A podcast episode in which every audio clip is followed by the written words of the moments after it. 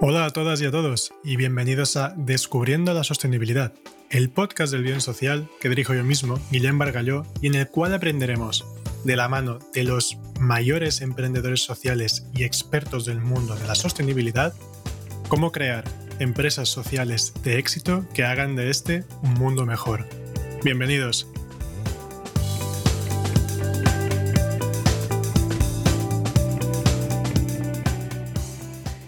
Buenos días, buenas tardes o buenas noches, dependiendo de la hora en la que estés escuchando este podcast. Y bienvenidas y bienvenidos de nuevo a Descubriendo la Sostenibilidad.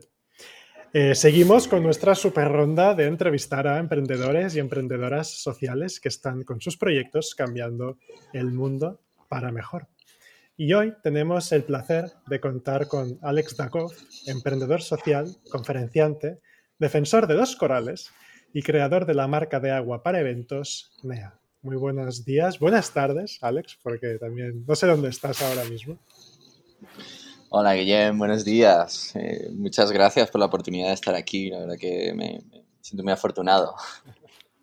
Pues oye, es un placer, es un placer de verdad tenerte, después también de que llevamos ya un tiempo en contacto, pero hasta hace muy poco no habíamos estado hablando y hablando de los proyectos y de lo que hacemos. Así que gracias también por, participar. Y a ver, vamos a empezar como por, por lo primero, ¿no? Yo creo que aquí lo, más relevante es entender, te he presentado como defensor de los corales. ¿Qué historia tienes tú con los corales del mundo? La verdad que es más una pasión. O sea, yo, mi, mi, pasión y mi amor por el mar viene desde mi infancia, tío. Yo crecí en un, pasé mucho tiempo con mis abuelos de pequeño que vivían en un pueblecito de playa de Bulgaria y yo crecí pues haciendo snorkeling, crecí buceando, crecí todo, todo el día en el agua, en el mar. O sea, yo me apasionaba, yo creo que, que llegaba el 15 de junio y me moría por acabar el colegio, irme donde los abuelos, irme a jugar, tío. Y yo me pasé la infancia jugando en la playa, entonces siempre he conectado con esa pasión por el mar. Eh, cómo luego pues fui, fui, fui, haciéndome mayor, ¿no? Obviamente pues empecé a bucear, empecé a hacer surf, empecé a hacer deportes como más de agua, entonces siempre he tenido como esa conexión. ¿Cómo lo, de repente los corales se convirtió en, en algo en que impactar profesionalmente? Casi te diría que fue como muy random, ¿no? Es como que de repente en tu vida se unen, se, se cruzan caminos. Es decir, tú vas por un lado y de repente dices, hostia, es que también puedo hacer esto, ¿no? También puedo ir un, poco más allá. Entonces, eh, con el proyecto de Aguanea, de repente es un proyecto que, nació un poco para crear conciencia, para proteger el océano, para, para, cuidar el entorno. Entonces nos dimos cuenta de que había ONGs y fundaciones sembrando corales entonces, para mí, como que de repente se me iluminaron los ojos y dije, hostia, o sea, esto es, o sea, por favor, quiero hacer esto. Entonces, ligamos el, el impacto de la marca o la huella, o sea, para mí, un producto es, es, un canal para conectar con una persona. O sea, al final, al margen de lo que sea, le manda un mensaje a alguien. ¿vale? Algo que tienes entre tus manos te dice algo, sea un envase, sea lo que sea. Entonces, cómo podíamos hacer que ese mensaje realmente creara un impacto en el medio ambiente, creara un impacto en el entorno. Y de ahí lo ligamos con los corales. Vamos entonces un poco a ir punto por punto. Primero, para entender la pasión por los corales, también tenemos que entender cuál es la relevancia de los corales para el medio ambiente. ¿Por qué son tan importantes? Es que además, eh, esto hay una forma muy sencilla de resumirlo y es que sin corales no hay vida. Es, muy fuerte, pero cuando tú, ves una, cuando tú vas a bucear o vas a visitar una zona donde antiguamente había arrecifes de coral, ves que donde ya no hay coral no hay vida, no hay peces, no hay nada debajo del mar. O sea, son como desiertos bajo el océano. Y sin embargo, vas a arrecifes sanos y son como fuentes de vida, con cientos de miles de especies marinas. O sea, de los corales depende el 25% de la vida marina, más de un millón de especies en el mundo. O sea, todos los pececitos pequeños y todos los moluscos y todos los crustáceos nacen alrededor de los corales. Se cobijan en ese entorno. Entonces, eh, son como un poco los árboles, o casi diría como las selvas o las ciudades del mar, ¿no? Entonces, toda la vida pequeña un poco depende de ellos. Y luego, pues ya sabes, ¿no? Pez, pequeño, pez, mediano se, se, come a pez pequeño, pez grande se come a pez mediano. Entonces, al final es un ecosistema que, mm, que va entrelazado. Además como muy impactante porque cuando, ves un coral suelto en el océano, como un trozo de coral que, va a la deriva o un pequeño arrecife suelto, siempre está rodeado de vida. Siempre hay algo rondando ese pequeño coral. Vale. ¿Sabes? Entonces, vale, son casi como el inicio o uno de los grandes sustentos de la vida en los océanos, y sin el cual pues todo esto, toda esta vida marina desaparece. Y en cambio son súper conocidos, porque supongo que porque no se ven. Hay un poco este fenómeno.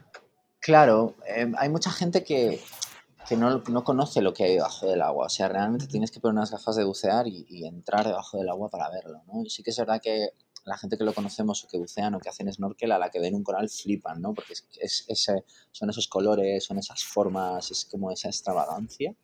Pero sí que necesitas como tener ese primer contacto o, verlo, sentirlo un poco, ¿no? me, llama mucho la atención porque ahora estamos empezando a compartir los proyectos con gente, a llevar a gente a, a ver los corales y la primera vez que lo ves es como que te nace una ilusión, ¿sabes? Como que se te abren los ojos, te iluminas y dices, guau, tal, qué pasada, ¿no? O sea, no hay nadie que no, que no, que yo haya vivido en, en, un viaje nuestro que no haya resonado al instante, ¿no? De, wow, qué bonito, ¿sabes? Cuando entiendes como un coral es una criatura, es una criatura apasionante, pero es una mezcla entre una roca, una planta y un animal. Okay. O sea, es un, es un animal, es un pólipo pequeño que se alimenta que dentro tiene un alga que hace la fotosíntesis, transforma dióxido de carbono en oxígeno y genera un hueso de, calcáreo, o sea, de, roca. Entonces, eso hueso va creciendo. O sea, los corales son criaturas, hay, hay, corales que tienen 4.000 años de antiguos. O sea, todas las playas paradisíacas de arena fina, blanca, son antiguos corales molidos. Ah, o sea, realmente el coral es, una criatura impresionante, ¿sabes? no sé si no, ojo, ¿eh? No, no, ojo, ¿eh? Muy bien, ¿eh? Porque esto, hostia, a ver, yo conozco un poquito el tema de los corales por algunos documentales, eh, pero, hostia, escucharte hablar a ti sobre lo que es un coral fascina. Hay una cosa que me, me, flipa y es que los corales se, se reproducen una vez al año, en una luna llena en concreto. O sea, es brutal. Como que de repente, durante una luna llena, explotan todos los pólipos, se abren, lanzan esporas y esas esporas se mueven alrededor del mar, conectan y encuentran nuevos sitios para formar nuevas colonias, ¿no? Y esto me, me flipa la conexión que hay entre el mar y la luna, ¿sabes? Cómo esas criaturas realmente responden a, ese tipo de impulsos, ¿no? Es como cosas anecdóticas que siento con los corales que, que no sé, me, me hacen amarlos como criaturas, ¿sabes? Hostia, y a ver, y tú dices que tienes un proceso, pero explica, explica un poquito este proceso para descubrir los corales. ¿Que es a través del buceo? ¿O hay alguien que te introduce a los corales? A través del buceo. He tenido la suerte de, y, la pasión de bucear en, diferentes lugares del mundo, de ver eh, diferentes arrecifes de coral en diferentes lugares del mundo, que me, encanta. Y también he he podido ver la, desaparición de muchos arrecifes del mundo. O sea, en muchos sitios hace, o sea, el, 50, el 30% de los corales han desaparecido ya, ¿sabes? En los últimos, no, el 50% de los, perdón, ¿eh? es que ya me quieren, la dislexia de los números. Vale, vale. Creo que es el 30% en los 30 últimos años. Es mucho. Es mucho, ¿vale? Los corales sufren eventos de, blanqueamiento masivo, entonces de repente desaparecen kilómetros y kilómetros de corales en, unos en unas pocas semanas. Es muy heavy. Entonces desaparecen toneladas de, vida marina a nivel escala, ¿no? Si los comparamos con los bosques es muy curioso porque si tú quemas un bosque, se quema un bosque en una zona. Pero si hay un fenómeno de blanqueamiento de coral, se puede quemar, se puede blanquear un coral de un continente entero es una pasada. O sea, en el mar todo está conectado, todo forma parte de un solo conjunto, ¿no? Al final el, océano es uno, nosotros lo, lo hemos dividido en el, en el, mapa mundi en cinco y le hemos puesto nombre, pero realmente Son, son, un conjunto donde funciona como un solo motor, como, como un solo conjunto todo, ¿no? Es una pasada. ¿Qué es exactamente un blanqueamiento de coral? Um, hay mucho CO2 en la atmósfera, ¿vale? Esto no es, no, es una novedad. Esto no es nuevo. Esto, en esto el no es podcast lo hemos tratado. Ya, Sí, ya sí. lo tenemos claro, el calentamiento global existe, está, ¿vale? Entonces, la mayor fuente de absorción del CO2 no son los árboles o no son las selvas, que es lo que todo el mundo piensa, es el océano. Exacto. Entonces, lo que sucede con el océano cuando absorbe el- el CO2 es que el agua se acidifica, se vuelve más ácida. Vale. Entonces, ese agua más ácida o esas corrientes de agua más ácida, porque en el mar todo funciona por corrientes, o sea, diferentes capas de agua absorben diferentes cantidades, tienen diferentes temperaturas, ¿vale? Esas corrientes de agua más ácida hacen que los corales se blanqueen, es decir, que, Wow. que se, como que se ahogan, ¿sabes? No soy biólogo marino, ¿eh? Esto seguro que hay un biólogo marino tirándose de los pelos y diciendo, Dios, ¿Cómo está explicando esto de mal lo dice? Tal, pero- No, hombre, no. Pero estás explicando el proceso. Luego ya buscaremos Claro. lo técnico. Yo intento explicarlo para que lo entienda todo el mundo, ¿vale? Esa es la gracia de nuestros Claro. oyentes. Yo tampoco soy biólogo Claro, luego Wikipedia te lo pone fantásticamente, ¿vale? Entonces, básicamente se ahogan los pólipos y se blanquea el coral. O sea, mueren las células Vale. que están dentro de los corales y se quedan como. Se quedan los huesos de los corales, esas estructuras Qué blancas. fuerte. Es lo que queda. Y esto se produce por la aci- acidificación de las aguas y por alguna cosa más. ¿Algún factor, algún otro factor humano que seamos expertos en cargarnos cosas? Hay mucha investigación ahora. Se Vale. están empezando a detectar eh, enfermedades nuevas de los corales que están producidas por la ingesta de microplásticos. Oh, fuck. pero no hay algo que digas, claro, o sea, para estudiar, para estudiar esto es muy complicado de estudiar, porque tienes que estudiar, o sea, no hay ningún ecosistema marino que funcione igual que el del otro, pero cuando te digo un ecosistema marino quiere decir que en una playa a 100 metros al norte pasa una cosa, a 100 metros al sur pasa otra cosa, porque las corrientes que, que impactan en esos arrecifes son diferentes. Entonces es como muy difícil sacar patrones, hacer estudios profundos sobre qué está sucediendo en difer- en diferentes lugares del mundo. Sí que lo sé por, por, por las fundaciones en las que trabajamos, que se están detectando nuevos patrones y nuevas enfermedades, pero todavía está todo por, por descubrir. O sea, hay, hay trozos de plástico, nanoplásticos, que ya son Ujú. ingeridos por los, pol- por los pólipos de los corales. Entonces, luego también los fenómenos naturales ayudan, o sea, corrientes oceánicas, tormentas, hacen que las corrientes se muevan, pueden cambiar mucho las temperaturas, pueden mover mucho las aguas, ¿no? Al final Ujú. está todo entrelazado.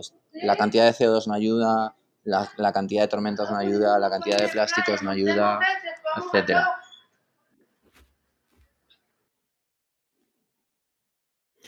Si nos pasa esto, ¿vale? Eh, yo luego lo edito todo. Entonces, Vale, perfecto. paramos un momento, ¿vale? Vale, y luego seguimos. ¿Vale?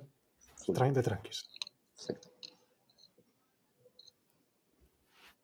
Mm, Vale. Em, nos estaba explicando un poco todo, todo el fenómeno, que es súper interesante. Entonces, tú ves todo este fenómeno, a ti te conectan un montón los, todo, todo este proceso de los corales y entonces decides también hacer algo para preservarlos. Imagino que también para replantarlos, porque también deben existir replantaciones de, coral, que las, que las hacéis a vosotros. Pero ¿cómo entonces, cómo decides eh, tú aportar tu grano de arena a esta causa social? ¿Cuál es tu proceso? Em,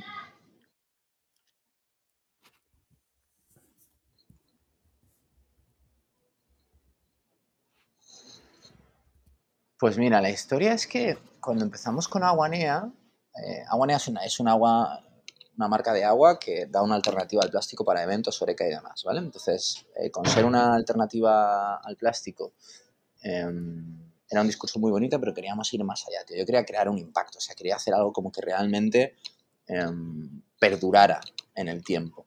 Entonces, de ahí descubrimos que se podían restaurar corales, ¿no? Entonces, en- en- de momento llega esa información en mi vida y me, y me doy cuenta de que se puede restaurar corales. Entonces, como, wow, yo quiero ligar, pues como, como hacemos, hacemos todas las marcas al principio, quiero ligar mi impacto de marca con la restauración de corales, ¿vale? Y de ahí pues, nos sacamos la típica campaña más, más gastada que nada, que era por cada pack de agua que vendo, planto un coral, ¿vale? Entonces, pues era una forma de ligar lo que hacíamos y lo que comercializábamos, el producto, con restaurar corales, básicamente.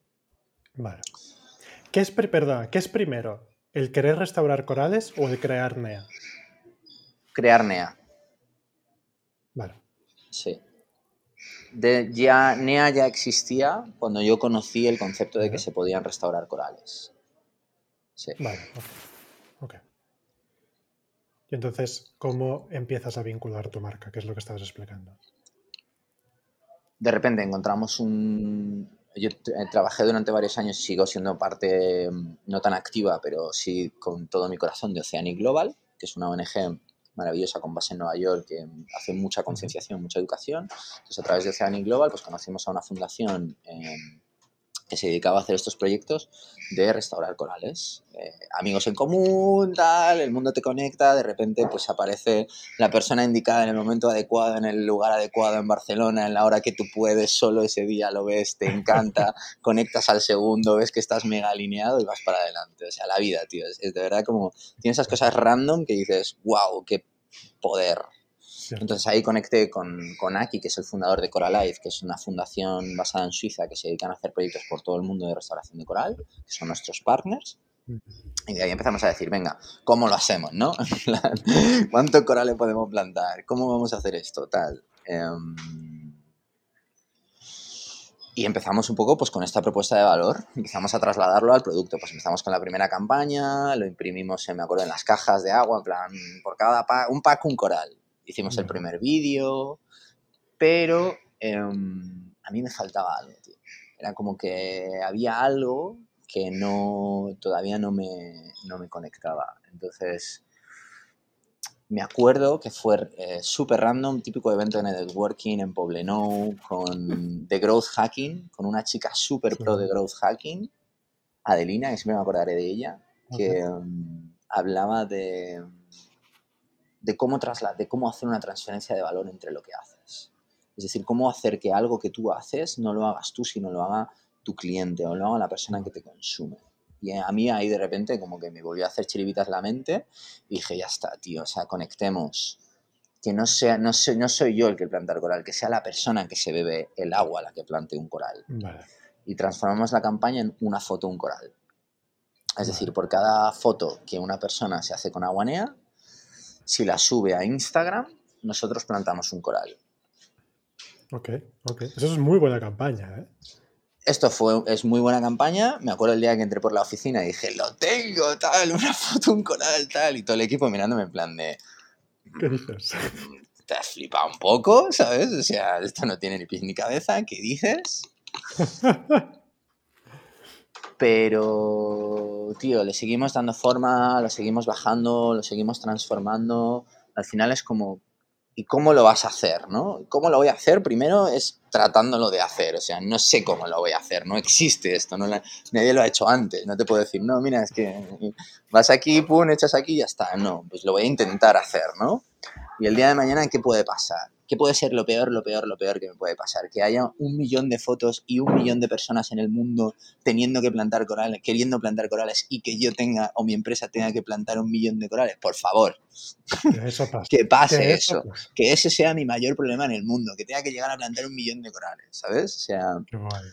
Entonces convertimos eh, la partida que todas las empresas tenemos en marketing en, en, redes, en, en influencers, en crear contenido en tal, la trasladamos a crear proyectos de coral, a invertir en desarrollar proyectos de coral y que esos proyectos de coral y la gente que se implicara nos generaran el contenido para hacer el marketing. Entonces, es como una, a nivel empresa o a nivel startup, es como una especie de intercambio, ¿no? Es como que has movido la partida de marketing y de redes a impacto, ¿no? O de patrocinios. Ahora nos llega mucha gente pidiendo unos patrocinios. Y es que estoy patrocinando los corales. O sea, patrocino el océano. Me encantaría patrocinar la carrera también, pero mi objetivo es patrocinar el océano, ¿no? Crear ese impacto directo en el océano. Hostia. Es curioso porque tú, no, no empiezas, tú eres un buen caso de no empezar directamente con el emprendimiento social. Ahora hablaremos un poco más de, de NEA, pero darte cuenta de lo que quieres hacer, descubrir tu propósito, integrarlo en, en la empresa y convertir la empresa en una empresa social. Realmente una empresa que su objetivo es, aparte de ser sostenible económicamente, ayudar a restaurar los corales del mundo. Pues Creo que a medida que vas caminando la vida te va abriendo puertas, tío. Y te vas encontrando cosas. Y cuanto más hemos ido avanzando y caminando con NEA, más nos hemos dado cuenta eh, el poder que tiene eh, la marca para crear un impacto mayor. Em, claro, yo, yo, cuando empezamos con el tema de los corales, yo no valoraba el, el marco puramente social, que quiere decir que vamos a ir a un pequeño pueblo en Indonesia, a un pequeño pueblo en Costa Rica, vamos a ayudar a una comunidad a autofinanciarse, a aprender a comunicar, a aprender a desarrollar proyectos, a hacer business intelligence, a desarrollar un proyecto escalable, resiliente, a colaborar con biólogos marinos para que midan y auditen todo. O sea, todos los proyectos de coral están hechos para que todos los permisos, o sea, es un proyecto de coral, es, un Cristo montar un proyecto de coral. O sea, no es que digas, no, bajo ahí y tal, pum, tiro cuatro corales y listo. No, no, o sea, hay un equipo enorme detrás y hay un montón de voluntarios, que es gente del pueblo, es una pasada, que están todo el día trabajando, midiendo, eh, tratando de que ese proyecto no solo se plantee un coral ahora, sino que dentro de 20 años ahí haya un arrecife lleno de vida, ¿no? Ese es el objetivo real. Entonces, no nos hemos ido dado cuenta del impacto que teníamos. Eh, ahora, por ejemplo, empezamos con organizarlo el abril, se va a lanzar el primer viaje organizado desde Europa con impacto en el proyecto de corales, con una excursión, con una visita al pueblo y tal. O sea, de repente el arrecife de corales del pueblo empieza a ser una fuente de ingresos para la comunidad del pueblo. Que esto hace un año era como el sueño y ahora de repente se empieza a convertir en esto. ¿Sabes? Entonces te das cuenta de que al final tú vas en una dirección y la vida te va poniendo muchas cosas alrededor. Eso es como lo bonito de todo. ¿no? Tal cual, eso, es súper bonito. Ahora, ¿podemos explicar un poquito más sobre, sobre NEA? Porque al final también tienes un negocio. Y, esto, y has comentado que, es, que hacéis, bueno, vendéis agua para, para eventos, ¿no? ¿Qué es exactamente lo que hacéis? Yo venía del mundo de la, yo venía de la industria de los eventos. Durante muchos, muchos años trabajé haciendo eventos, además eventos masivos en la, industria de la música, festivales, trabajé en varios lugares del mundo, desde Ibiza, Tulum, eh, Nueva York, Miami, muchos lugares. Entonces veía el impacto brutal que tienen los eventos, que es heavy. O sea, ves un festival cuando se acaba y hay un mar de botellas de plástico. O sea, es una barbaridad.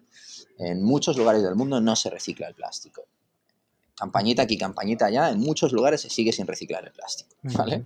Y no hay que irse a Tailandia. No voy a dar nombres y no me voy a poner en plan anti, anti tal, pero... No, no, yo he visto eventos en Barcelona, por ejemplo, y y es un mar de plástico. Y es un mar de plástico. O era un mar de plástico. Ahora ya hace un tiempo que no lo he visto así, pero.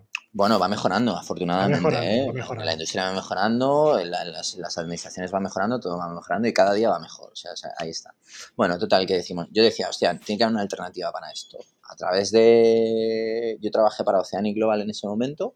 Empezamos a desarrollar guías de sostenibilidad, que para aquel entonces era muy innovador hacíamos guías para toda la industria hostelera en Estados Unidos, cómo transformarse en sostenible, qué eliminar, cómo eliminarlo, cómo integrarlo en procesos, cómo comunicarlo a nivel interno, cómo comunicarlo a nivel externo, cómo hacerlo rentable. O sea, una guía como un manual brutal para un sector entero. Y lo traspasamos a España. Entonces, esa guía yo la, adapté a, a, español, la adapté yo. Y me acuerdo que de repente buscábamos proveedores y no había proveedores por aquel entonces. Era como Claro, o sea, te puedo decir, no, elimina la botella de plástico ya, ¿y qué pongo? ¿Y qué hago? ¿Sabes? Y de ahí, pues, time to market, oportunidad, cosas que aparecen, conexiones de la vida. De repente llamas, levantas un teléfono y la respuesta es sí, levantas otra, la respuesta es también. Pues, no hace aguanea. Como una alternativa a las botellas de plástico. O sea, es agua en latas de aluminio. Sigue siendo un single use, ¿vale? O sea, no es una alternativa para, para, que bebas en tu casa. En tu casa puedes beber agua filtrada prácticamente de cualquier lugar de España maravillosa de la muerte. Pero es una alternativa para los lugares donde se consume mucha agua en botella de plástico. Formatos on the go, eventos, congresos, beach clubs, discotecas, eh, lugares donde la conversación del agua es parte del modelo de negocio, es parte del modelo de facturación y se va a seguir siendo. O sea, ojalá todo el mundo regalara el agua, perfecto, sería ideal. Y todo el mundo te diera vasitos de agua, y todo el mundo te diera tu botella, y todo el mundo mm, llevara su botella propia. 100%. Pero hasta que eso no pase, necesitamos una alternativa a las botellas de plástico. Y Aguanea nació como esto, como un mensaje, hey, somos una alternativa al plástico. Por aquel entonces, hablar del plástico era una ¿Qué año más o menos? ¿Qué año más o menos empezáis con esto? 2018 se empezó a gestar la idea, 2019 lanzamos. O sea, ahí hablar de plástico era como la novedad. Ahora ya está muy trillado el tema, pero en ese momento la gente te decía, ¿eh? ¿El plástico? ¿Sabes? Y ese fue, el, ese fue el inicio. O sea, como hacer un proyecto muy bootstrapping, muy lean, muy de, mira, vamos a hacer una primera producción y veamos. Yo tenía cuatro contactos en Ibiza y en el mundo de los festivales que dijeron, hostia, si lo haces me apunto, lanzamos, vimos qué tal, empezamos a surgir para adelante y poco a poco integramos el tema de los corales y luego vino el proceso pandemia que para nosotros ha sido muy duro. No, te, pregunto esto, a ver, también un poco también para, para la audiencia, para, para, ubicarte, porque, a ver, una de las, ahora no mencionamos otros nombres, pero una de las empresas sociales más importantes en España vende agua embotellada en plástico. O sea, aquí, nos, aquí estamos para entender los, los procesos y que, que, os lleva a vosotros como emprendedores, ¿no? El aluminio es 100% reciclado y reciclable. Entiendo que se recicla más el aluminio que el plástico, ¿no? Por lo que estás diciendo, en, en muchos de estos países. Por tanto, es una mejor solución a lo que había hasta que lleguemos a un punto más óptimo, ¿no? Que por eso también lanzáis eh, NEA. La, la, realidad del aluminio respecto a cualquier otro residuo es que el aluminio sigue valiendo dinero. Es que no tiene otra diferencia. Extraer el aluminio es muy caro. O sea, crear una mina de aluminio y producir aluminio desde cero contiene un consumo energético brutal, súper contaminador y es caro. Entonces el aluminio como residuo vale dinero. Es decir, una lata vacía vale dinero. Tú te vas a un vertedero en cualquier rincón del mundo, y lo he visto en África, y lo he visto en Asia, y te vas a encontrar a gente en el vertedero rescatando el aluminio para venderlo después. Hay mafias que vacían las papeleras de Manhattan y se llevan el aluminio antes de que lo recoja la recogida de basuras. El aluminio como residuo no es un residuo, vale dinero, tío. Es que esa es la diferencia más. Puedes llamar, esto lo hice yo cuando, porque yo no me lo creía, y llamé a vertederos de España, llamé a un vertedero en Barcelona y a otro vertedero en Madrid a preguntarle si me vendían aluminio. Y te venden la tonelada de aluminio de latas utilizadas. La rescatan de los contenedores grises. Entonces, el, el, reciclaje del aluminio funciona y es eficiente por eso, ¿vale? O sea, no, porque de cada lata de aluminio se produce otra lata de aluminio infinitas veces, no tiene pérdida. Ok. Entonces tiene, esa circularidad real. Sigue siendo un solo uso, pero tiene esa circularidad. Dicen que una lata, desde que la tiras a la papelera hasta que vuelve a lineal, son menos de seis semanas. Esto con el plástico no funciona. No es así. El plástico tiene muchas pérdidas, tiene muchos problemas de separación, tiene mucha merma. Ahora se, está, ahora se cotiza el plástico reciclado por las campañas de utilicemos plástico reciclado, pero es difícil sacar uno a uno de plástico. Eh, aún no, ahora, aún no se puede. Ahora la moda sostenible y muchísimas marcas de agua se están posicionando con botellas 100% recicladas, pero no sale uno a uno y son de botellas de muy buena calidad. No es una botella. O sea, la gente piensa que, que tú coges una botella que lleva 50 años flotando en el mar y fabricas otra botella nueva. No es así. Las botellas de colores no salen, de las botellas de colores no salen botellas transparentes. El plástico no tiene esa magia, ¿sabes? Entonces hay como mucho, como mucha mm, falta de información en el reciclaje del plástico que lo hace parecer como una alternativa y como una solución real. Pero yo tengo mis dudas ahí. ¿sabes? No, no, es que Además, el aluminio tiene, esa circularidad. O sea, tú de una lata de aluminio puedes fabricar una pieza de avión y dentro de 80 años una bici. Da igual. De un plástico que, has, que, ha, utilizado para alimentaria, probablemente no. Podrás fabricar un paragolpes, pero no volverás a, poder fabricar alimentaria. Entonces, no tiene esa circularidad que el aluminio. ¿Conseguís gestionar vuestro propio envase que os, que os sea devuelto? ¿Lo, tenéis ahí en mente o es algo que estáis trabajando para como trabajar el círculo completo? ¿no? no sé si... Siempre hemos querido hacerlo, pero tiene que depende de un volumen y depende de un cliente. Okay. O sea, al final tienes que meter un proceso más en un proceso que ya existe. O sea, si tú tiras la lata al contenedor amarillo, esa lata se va, se va, se va a reciclar. Perfecto. Sí, sí, por eso. Em, si quieres que yo, la, que, que, yo te la recoja, tengo que ir a recogerla yo, ¿vale? Entonces, eso obviamente impacta en el precio. Y lo que Aguane ha tratado de ser siempre es lo más equiparable al precio con el plástico. Es decir, podríamos habernos posicionado como una marca premium de lujo que plantamos corales, que salvamos el mundo y ser seis veces más caros, pero no quisimos hacer esto. Quisimos ser competitivos en precio. Es decir, que al cliente final el impacto en el precio no le excediera. Si pagas, me lo invento, un euro por una botella de agua, te pagarás 1,20 por una lata de EMEA, no 3. ¿Vale? Eso sea como... Entonces, obviamente esos márgenes, pues reducen un poco la capacidad de acción que tiene, sobre todo de logística, de poder ir, buscar y recoger. Sí que lo a, y a veces es muy ineficiente, ¿eh? o sea, eso lo preguntaba por, si lo habéis planteado, porque, pero claro, al final es que también hay un sistema de recogida del, del aluminio, sobre todo en la mayoría de mercados donde trabajamos. Muy eficiente, además. Muy eficiente, quiere decir que se va allí, se recicla, punto. además que el aluminio se separa muy fácil, es con un imán. o sea, pasas la basura en un imán y el aluminio se, se, selecciona, con el plástico no pasa lo mismo, ¿no? Entonces, sí que hacemos esta propuesta para festivales. O sea, cuando de repente tienes 150.000 latas de aluminio, ahí obviamente pues es fácil hacer la recogida y te sale a cuenta hacer la recogida, el prensado, para que, para que se recicle. Eh, o sea, es un servicio que damos para ciertos volúmenes. Para una cafetería chiquitita no, no quieres el contenedor amarillo. Y tienen su hay el propio sistema de, selección de residuos que están obligados a cumplir. O sea que también hay, ya está controlado. Vale, no, no, eso era, era pura curiosidad ¿eh? a, nivel de, a nivel de proyecto. Y volviendo un poco a cómo, a cómo vinculáis, comentabas que nacéis en 2019 y catapum, llega la, la pandemia y cómo seguís vosotros con el proyecto? ¿Cómo, cómo evoluciona? Hostia, la pandemia es que es muy heavy lo que nos pasó, pero mm, yo me inventé, o sea, me fui a Bali a buscar un proyecto de corales como para tangibilizarlo, ¿vale? Esto fue las, las navidades prepandemia, las navidades de 2020. Entonces encontramos un, un proyecto con Coralife, con, un, con una ONG local que trabajaba en Guillier, o sea, con la comunidad local, conseguimos crear un poco este 360 y dijimos, guau, campaña de lanzamiento. Nos, nos, vamos todo el equipo de Aguanea, llevamos a un par de influencers, no sé qué, y el Semana Santa lanzamos la lata. Claro, la lata, producir latas.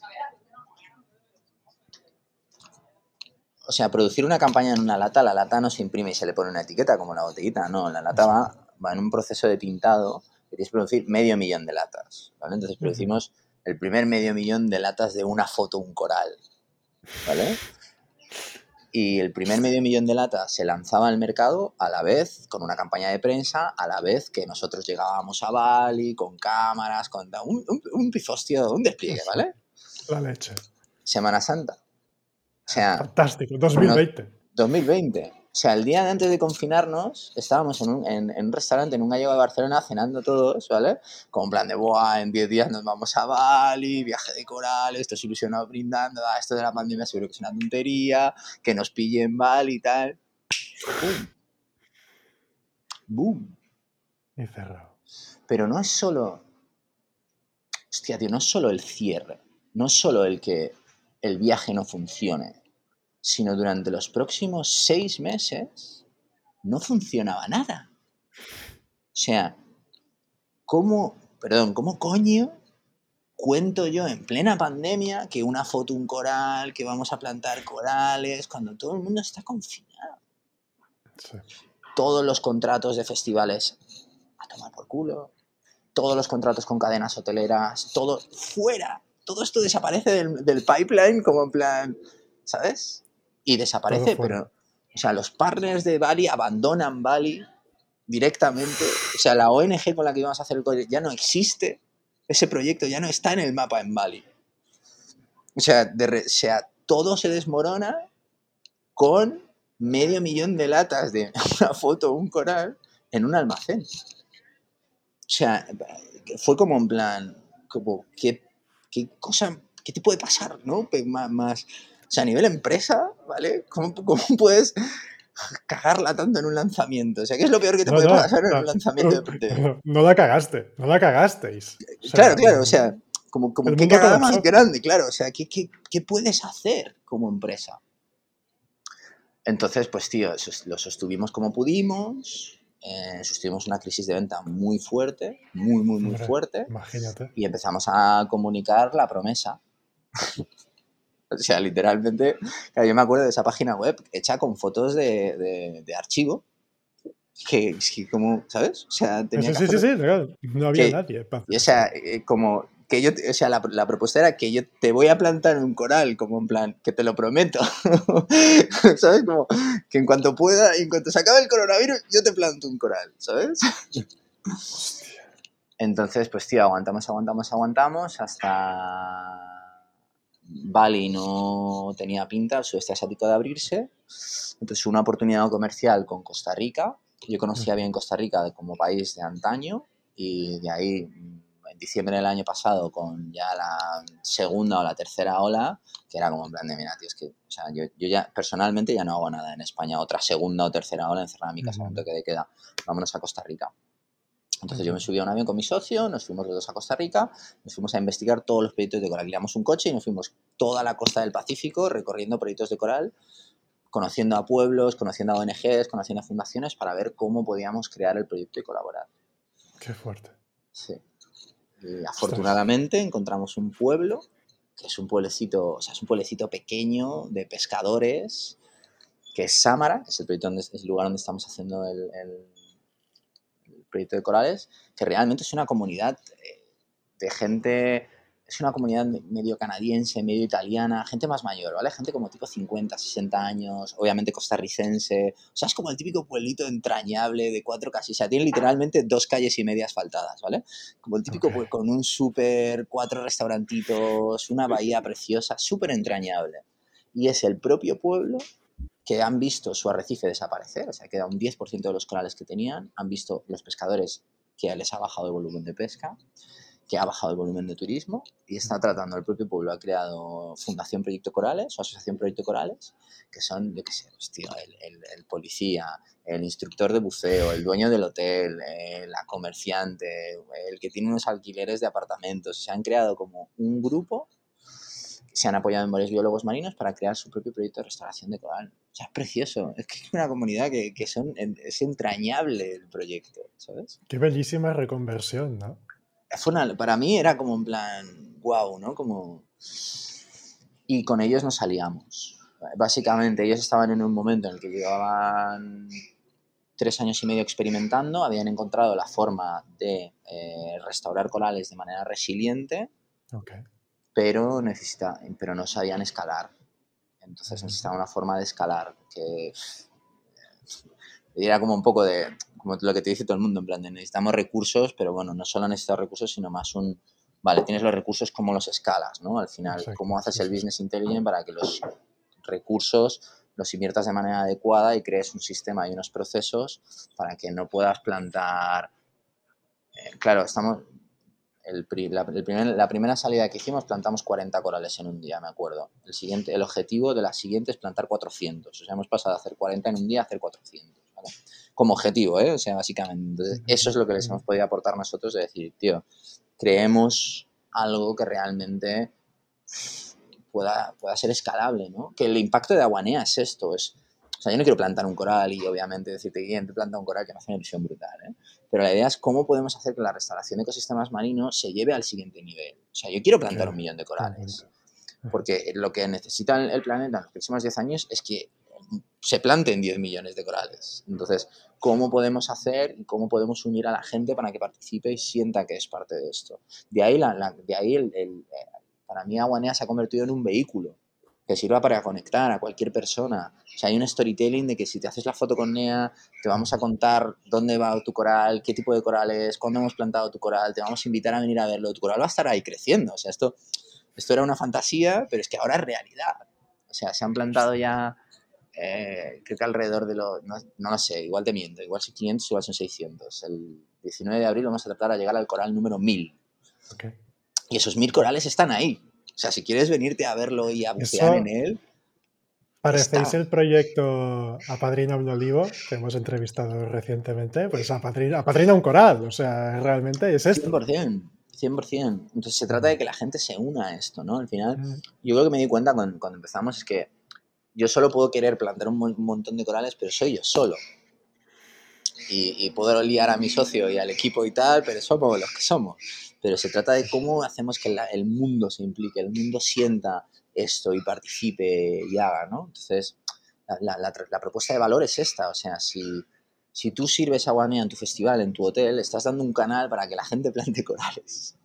es decir, en el festival tal se van a plantar 2.000 corales, maravilloso. es que se trata de crear impacto juntos, ¿no? Se trata de que ese producto se convierta en una fuente de impacto para el mundo. Qué lindo. Qué lindo, realmente. ¿eh? Ostras. me, encanta además el, propósito que, tenéis como, como, proyecto, además de lo desconocido que es que hemos estado, que hemos estado hablando. Tenía una pregunta para hacerte luego, que era ¿cuál ha sido el mayor reto al que te has enfrentado con tu emprendimiento social? Pero creo que lo has respondido con esta historia. Con, Joder. Cómo afrontáis, la, crisis del COVID. Y y ahora sí, viendo que tú también estás moviéndote por el mundo, que, que, que realmente llevas un proyecto, llevas de forma digital, eh, mucha gente también se pregunta cómo poder ser emprendedor social. Yo no sé si tú te consideras emprendedor social, lo que al menos antes no lo sé, ahora seguro. Eres empresario social, seguro. Eh, no sé si sí o si no. ¿Y qué consideras que se necesita para emprender? Qué habilidades, qué características, qué... no sé, con tu experiencia. La primera parte, eh, que creo que soy emprendedor social o creo que... Yo creo que sí, ¿eh? 100%. Sí, me gusta, me, llama mucho la atención las etiquetas, ¿no? Y como ahora es emprendedor social, hace dos años cuando empecé yo era emprendedor consciente, ¿sabes? Es como que siempre hay un, siempre hay un naming nuevo, ¿no? Total. Em, creo que, se necesita para mí, mi visión, mi visión de la empresa o mi visión del emprendimiento va muy relacionada ahora con el impacto, va muy relacionada con la huella que dejas detrás. Yo vine por mi educación, de una, una, educación muy, muy, muy básica de sistema de educación español clase media público, en donde la empresa era ganar dinero. Lo que había que hacer en una empresa era ganar pasta. Y la empresa se hacía para ganar dinero. Y cuanto más dinero, más éxito y todo mejor. Y ese era el objetivo de la empresa. Y yo resoné más con las ONGs al principio de mi vida. Y, hostia, a mí me, me, mola más hacer cosas por el mundo, por la gente, dejar, dejar una huella, crear un poco algo que genere un impacto, algo que haga a la gente más feliz, algo que haga a la gente vivir mejor, algo que, que haga que las cosas que amo se vean mejor cada día. El emprendimiento para mí es la forma de conectar las dos cosas llámalo social, llámalo consciente, llámalo como quieras. Es la forma, porque no quiero dejar de ganar dinero, ¿eh? no soy una ONG, ni quiero serlo. Queremos hacer algo que sea escalable, pero que también nos genere un recurso y una calidad de vida. Porque a través de los recursos es como puedes generar más impacto y como puedes escalar más tu impacto. 100% de acuerdo. ¿cómo hacemos, el mensaje. ¿Cómo hacemos las dos cosas? ¿no? Para mí es esto, ¿no? Es como, bueno, tengo, tengo esta taza que me, que me va a generar dinero dando... dando em, sirviéndole el café a la persona, ¿no? Hostia, es que si le pongo una frase feliz, igual le alegro el día, ¿no? Y estos chicos de Mr. Wonderful lo petaron, básicamente, ya está, ¿no?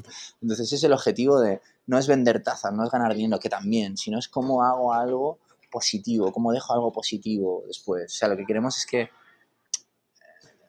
El producto es un medio para conseguir un fin. totalmente, totalmente. Y, y los productos y las empresas van y vienen es una pasada. No se sabe cuándo una empresa va a durar, no se sabe cuánto tiempo va a estar en el mercado. Ojalá funcione, ojalá dure toda la vida, ojalá bien, el lopete, el éxito, todo. Sí, muy bien, pero es que igual no. Entonces algún día se acabará. ¿Y qué pasará cuando se acabe? ¿Qué quedará de eso? ¿Quedará en una página web colgando por ahí o quedará lo que has impactado en personas, lo que has impactado en el medio ambiente, lo que has dejado atrás tuya?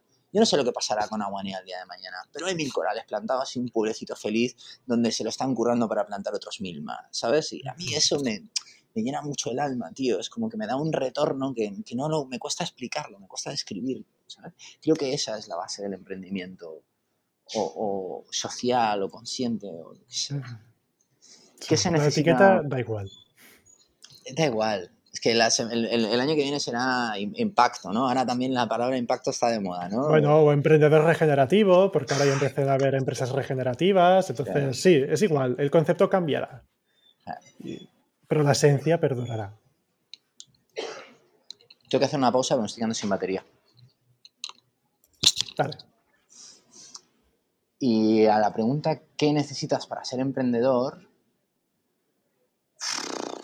Te diría como, valor, ¿sabes? O sea, ser emprendedor para, mí, eh, además, eh, como que es muy gracioso, pero te enfrentas cada día a miedos, tío, cada día miedos, cada día miedos, cada día miedos, cada día Cuando, cuando, cuando lanzamos el producto yo pensé, bueno, en el momento que lanzamos seguro que ya todo es más tranqui y todo se relaja y los miedos a que funcione o no lo acepte el público desaparecen.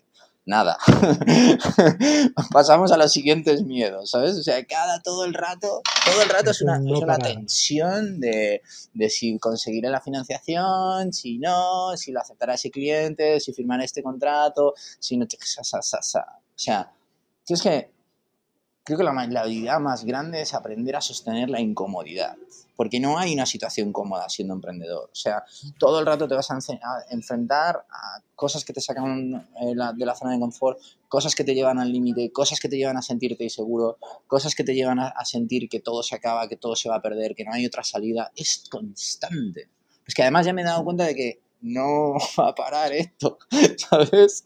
Al revés, es como si asumes el camino de ser emprendedor, Ah, te, toca asumir esta realidad, que esto no te lo dice nadie, todo el mundo te habla de la libertad y de tal y de tal, pero no te dice que la libertad viene acompañada de pasar miedo, de pasar mucha inseguridad, de pasar mucho desconfort, de pasar muchos momentos incómodos, constantemente. O sea, no lo sé, tú, tú, también eres emprendedor. Y tú... libertad conlleva responsabilidad, es, uh, es para 100%. Y, y me encanta lo que tú dices, porque al final es tener una empresa o un emprendimiento o ser emprendedor es cada día solo estás que lidiando con problemas.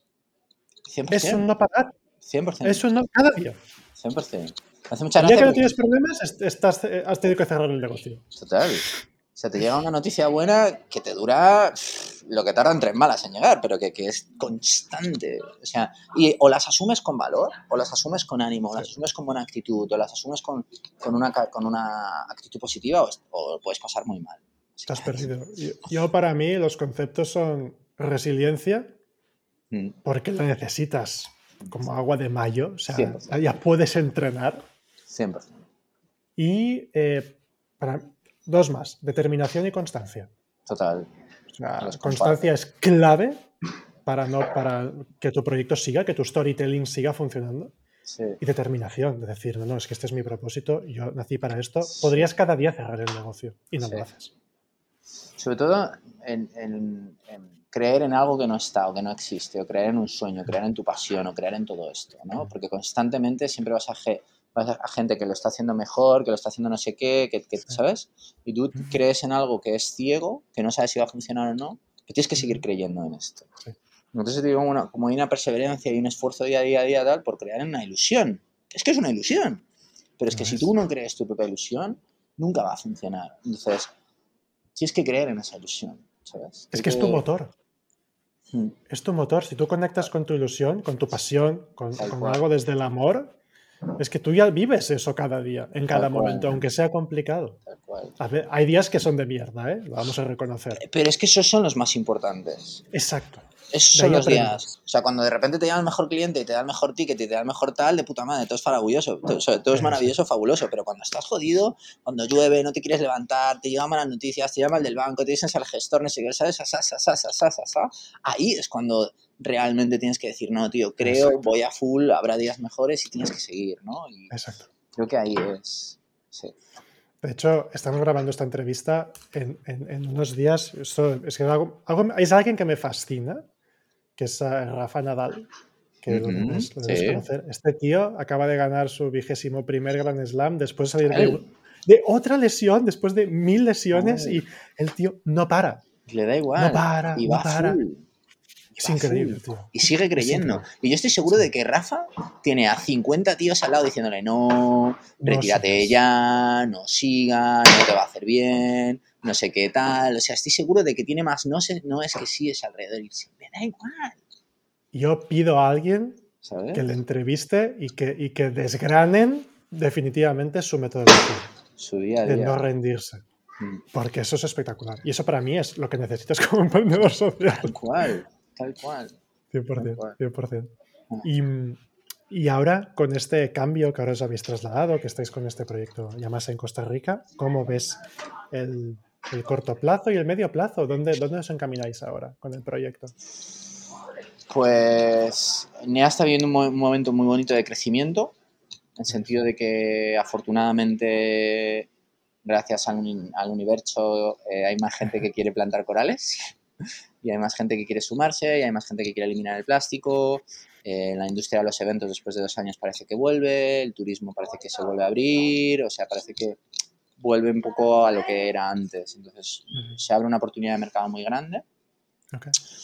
Eh, una de las cosas para, que nos ha para la que nos ha servido la pandemia es para ser muy eficientes. Es decir, NEA ya no tiene oficinas, la gente ya no va a trabajar a, ningún sitio por obligación con lo que el impacto que eso conlleva de gasto, coche, esfuerzo, energía. Entonces somos, un, somos una empresa 100% remoto, eh, cada una persona del equipo trabaja casi te diría en, diferentes países.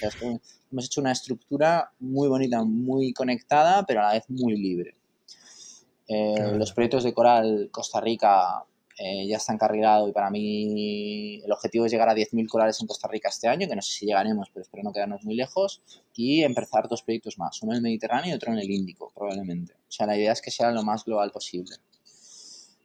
Eh, estamos en tres países con NEA, que es Costa Rica, Chile y España. Y vamos a entrar a tres más. Estamos con un pleno momento de blooming. Sí. Qué bueno, de expansión. Sí, de expansión. Qué lindo. Afortunadamente, pues después de tanto esfuerzo, parece que. Y de pivotar, y de reconvertir, y de, empezar casi desde cero, porque es que menuda movida y con lo de Bali y todo. Totalmente. Hostia. Pues, uh, no, pues joder, muchas gracias por, compartir también tu, experiencia. Llegamos ya un poco al final de la entrevista, pero hemos tocado un montón de temas. Eh, me ha gustado mucho conocer lo que, bueno, eh, lo que son los corales y lo que representan para, nuestro, para nuestra vida, para nuestra supervivencia también, pues importantísimo. La de los mares, la de tantas especies. Eh, mensaje a, los, a nuestros oyentes, por favor. tomad más conciencia de, la importancia de los corales. ¿no? Total. trabajo, y el trabajo que hacéis y, tú también con tu, propósito, con hacer que NEA sea una empresa para el mundo, ¿no? para ayudarla. De verdad que creo que es muy... Es, bueno, es de agradecer. Gracias también por, por el trabajo. Y, y, ahora llegado al final, siempre dejo este pequeño espacio para, para que tú también puedas... Bueno, has, compartido una historia preciosa, pero por si tienes algún mensaje que quieras dar final a, la audiencia, que quieras compartir y dónde os pueden encontrar también, que es importante. Eh, en primer lugar, mil gracias a ti por la oportunidad y por tu proyecto y por dar visibilidad a este tipo de iniciativas y de gente loca como nosotros, eh, porque también hay un esfuerzo y también hay mucho trabajo por detrás hacia que la gente no ve. Entonces te agradezco muchísimo ese esfuerzo. Si le puedo mandar un mensaje a la audiencia es que pruebe, prueba, inténtalo.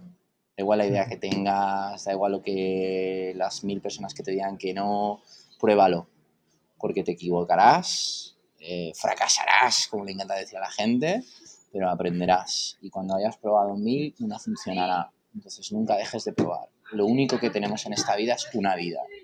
Entonces, si no pruebas las cosas y sigues en tu zona de confort y sigues haciendo ese trabajo y sigues postergando y guardando tus sueños, tus sueños se, irán después de tu vida.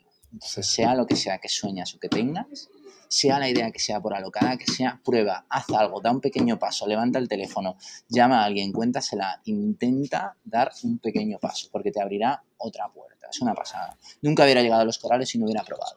Probado, probado, probado, probado. Me he equivocado.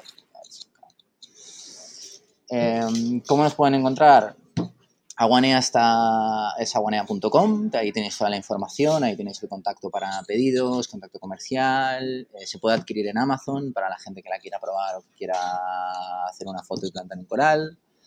En nuestro Instagram podéis ver el desarrollo de todos los proyectos de corales, en nuestro LinkedIn también, vamos subiendo semana a semana todos los progresos, hay fotos, hay vídeos, el próximo 19 de febrero, si estáis en Costa Rica, hacemos otro Coral Experience y vamos 30 personas en un barco a plantar corales que vamos a tratar de llegar al coral número 1000.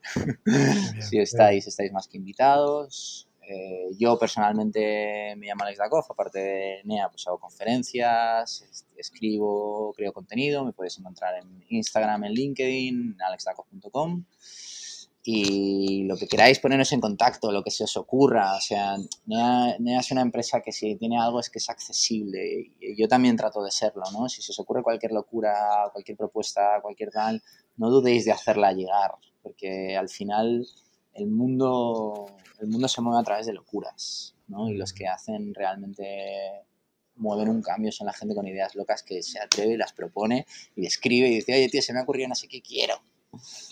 Así que nada, es una, es una invitación abierta para cualquier persona que nos quiera contactar, estamos aquí. Muchas Pues, gracias. Alex, muchísimas gracias. Dejaremos a los que nos escucháis todos los enlaces a, a a continuación, los podréis ver en la, en la descripción del vídeo. Y de nuevo, gracias Alex por, este, por esta magnífica charla, muy interesante, muy bonita, de verdad.